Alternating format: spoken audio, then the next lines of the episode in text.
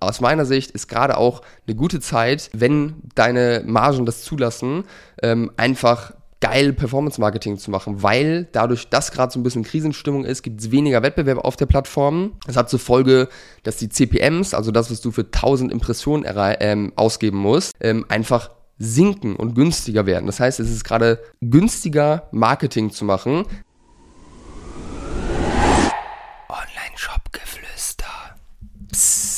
Hallo zur heutigen Podcast-Episode mit einem ja, sehr provokanten Titel. Beginnt jetzt der E-Commerce-Winter. Und darum soll es gehen in dieser Folge. Bevor wir starten, habe ich eine kleine Bitte an dich. Und zwar hilft es uns extrem weiter, wenn du diesem Podcast hier eine gute Bewertung gibst auf Apple oder auch auf Spotify, ähm, weil dann noch mehr Menschen auf diesen Podcast aufmerksam werden. Das heißt, wenn du hier schon Mehrwert rausziehen konntest, würde ich mich extrem freuen, wenn du uns eine gute Bewertung da lässt, wenn du es nicht schon getan hast. Und in diesem Sinne, lass uns reinstarten. Jetzt kommt der Mehrwert. Also, beginnt jetzt der E-Commerce-Winter. Ich weiß nicht, wie du es wahrnimmst, aber in meiner Bubble habe ich das Gefühl, dass gerade Krisenstimmung ist bei ganz, ganz vielen Menschen. Ähm, und so der ganze E-Commerce-Bereich in allen anderen Podcasts, die ich auch höre, ja, hört es sich alles ziemlich dunkel an gerade. Ich hatte auch schon mal eine Folge dazu gemacht, glaube ich. Ähm, aktuell sind einfach viele Dinge, die irgendwie zusammenkommen. Der Krieg in der Ukraine, die Inflation, ähm, die Menschen haben insgesamt einfach eine geringere Kaufkraft, ja, weniger Geld für Konsum, auch im E-Commerce-Bereich wird alles teurer, ja, also nicht nur von Konsumentenseite ist weniger Bereitschaft da, Geld auszugeben, äh, sondern auch auf, auf der Seite von einem Online-Händler wird alles teurer, ja, die Verpackungsmaterialien, die Ware, die Logistik, alles zieht an. Und ja, das ist einfach keine leichte Voraussetzung beziehungsweise Lage gerade. Und deswegen sieht man auch, dass der E-Commerce-Markt jetzt dieses Jahr auf jeden Fall auch ein negatives Wachstum hinlegt. Ich habe letztens irgendwo eine Zahl gelesen von minus 20 Prozent ungefähr. Das heißt, wir sind geschrumpft in diesem Jahr zu letztem Jahr. Jetzt muss man hier ganz klar sagen, dass es jetzt erstmal nichts äh, ist, was einen beunruhigen muss, weil die letzten zwei Jahre mit Covid natürlich extrem gut waren und wir dann krankes Wachstum gelegt haben im E-Commerce-Markt. Ähm, von dem her war es abzusehen, dass irgendwann der Punkt kommt, wo einmal kurz das Ganze sich wieder settelt, ähm, ja, und äh, auch vielleicht einen Schritt zurückgeht. Ich bin zuversichtlich, auf lange Sicht, auf die nächsten 10, 15 Jahre, auch die nächsten 5 Jahre, werden wir sehen, dass im E-Commerce-Markt wieder richtig gut vorangeht, dass auch wieder ein Hype kommen wird, weil es einfach aus meiner Sicht unlogisch ist, dass wir da wieder einen Schritt zurück machen sollten als Gesellschaft, weil es ja einfach, ja, die bessere komfortabel, komfortablere, bequemere Variante ist, als jetzt im ähm, ja, im stationären Handel irgendwo einzukaufen. Von dem her mache ich mir da erstmal keine Sorgen, äh, langfristig gesehen und bin weiter bullish, aber man muss ganz klar sagen, jetzt gerade ist eine schwierige Situation, was glaube ich auch viele merken.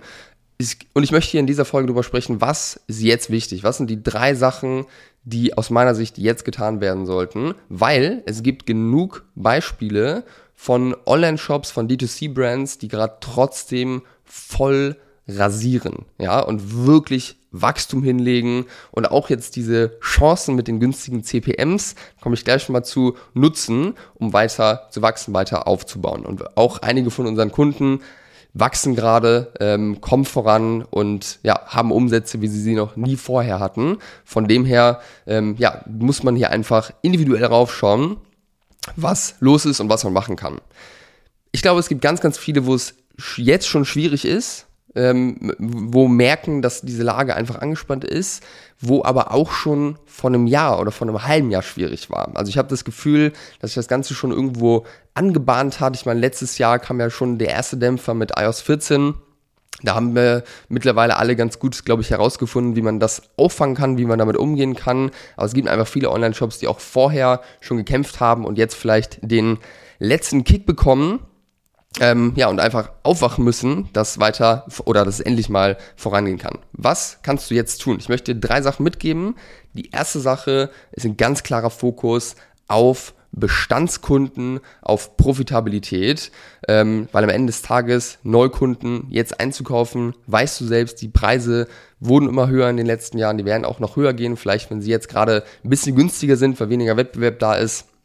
Sind sie günstiger, aber grundsätzlich macht es einfach extrem viel Sinn, beziehungsweise ist es essentiell, dass du dich mit deinen Bestandskunden beschäftigst und dafür sorgst, dass du diese vernünftig bespielst mit einem vernünftigen E-Mail-Marketing-Setup, mit äh, E-Mail-Flows, äh, mit Aktionen äh, rein für die Bestandskunden, mit geilen Offers, äh, die du auch äh, jetzt spielen kannst bei den Bestandskunden, weil am Ende des Tages musst du für diese Kunden kein Geld mehr ausgeben, um die zu generieren und hast dort eine kaufbereite Kundschaft hoffentlich, ähm, die bereit ist, auch noch weiter bei dir einzukaufen. Das ist, glaube ich, eine Sache, das macht grundsätzlich für jede Brand Sinn, sich mit diesem Thema zu beschäftigen, wenn das Thema Neukunden einigermaßen im Griff ist, weil ohne Neukunden auch keine Bestandskunden. Logischerweise. Ja, und zum Thema Profitabilität ist auch extrem wichtig noch zu sagen, dass ähm, natürlich höhere Warenkörbe jetzt auch mit gestiegenen Kosten extrem, extrem wichtig sind. Ähm, das heißt, da musst du einfach zusehen, dass du es schaffst, dein Average Order Value nach oben zu bekommen, weil mit einem 30 Euro Average Order Value wird's einfach schwierig. Ähm, ich denke, es macht Sinn, dort ja einfach so hoch wie möglich zu gehen. Das kann man natürlich jetzt auch nicht pauschal sagen, wo das ist. Das hängt ganz nach Produkt ab, aber das ist natürlich auch ein großer, großer Hebel für Profitabilität am Ende des Tages, wenn wir einfach den Average Order Value erhöhen. Die zweite Sache, wo ich jetzt gerade Fokus drauf setzen würde, das kann man jetzt nicht pauschalisieren, ja, aber für die vielen Brands, die bei uns auch anfragen, ja, die jetzt noch nicht achtstellig oder sowas machen im Jahr, sondern die eher ähm, ja auf dem Weg gerade zu siebenstelligen Umsätzen sind, ist einfach mal das Thema Performance Marketing richtig rocken, ja, weil ganz ehrlich, Hand aufs Herz, Performance Marketing ist bei ganz, ganz vielen Brands, auch bei Brands, die wirklich guten Umsatz machen, wirklich teilweise dilettantisch wird es angegangen. Ja? Und aus meiner Sicht ist gerade auch eine gute Zeit, wenn deine Margen das zulassen, ähm, einfach geil Performance-Marketing zu machen, weil dadurch, dass gerade so ein bisschen Krisenstimmung ist, gibt es weniger Wettbewerb auf der Plattform.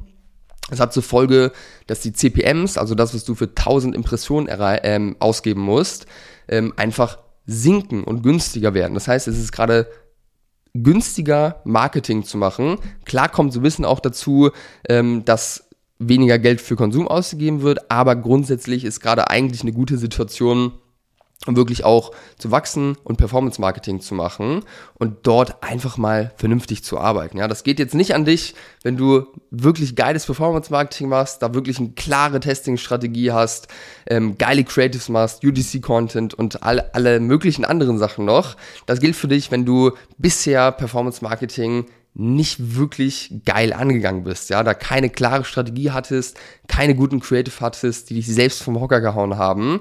Ähm, von dem her ist das eigentlich eine Sache, ist ein No-Brainer, das macht auch in dieser Situation, ja, wir bekommen auf die Frage, macht es eigentlich noch Sinn, Facebook-Werbung zu schalten beispielsweise? Ich sage ja, auf jeden Fall macht es Sinn. Ich sehe jeden Tag, dass es funktioniert, dass es auch profitabel funktioniert. Deswegen einfach da mal vernünftig arbeiten, weil das ist der Weg zu Neukunden, der schnelle Weg zu Neukunden. Und es gibt gerade Chancen, günstige CPMs, günstige Kanäle sogar noch wie TikTok, wo man einfach gerade wirklich auch geil Performance Marketing rocken kann, um einfach zu wachsen, ja, auch in dieser schwierigen Zeit.